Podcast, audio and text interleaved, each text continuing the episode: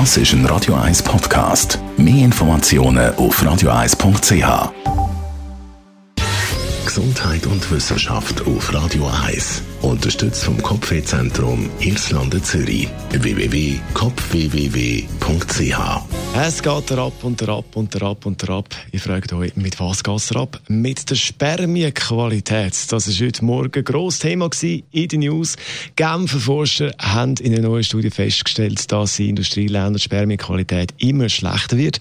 Bei 60 Prozent der Schweizer Männer, die man untersucht hat, im Alter zwischen 18 und 22, ist die Qualität unter dem Qualitätsgrenzwert sozusagen von der Weltgesundheitsorganisation WHO. Das ist natürlich nicht nur in der Schweiz so, sondern die Qualität der Spermien ist weltweit gesunken in den letzten 50 Jahren. Aber wenn man nur die europäischen Länder miteinander vergleicht, ist die Schweiz eher am unteren Rand. Warum ist die Qualität so mies?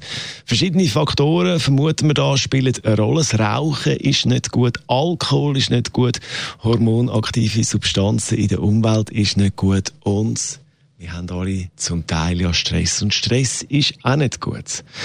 Im Großen und Ganzen kann man sagen, die Spermienqualität der jungen Männer in der Schweiz ist in einem kritischen Zustand, was einen Einfluss natürlich hat auf die Zeugungsfähigkeit. Wir sind also sozusagen am Rand von einem Spermienqualitätsnotstand. Das ist nicht gut. Und warum das Thema ja doch, und weil das Thema doch ja essentiell ist, äh, ist es auch ein Thema bei uns im Kompakt am Mittag. Da dann ab dem 12 Uhr weitere Informationen bei Radio 1.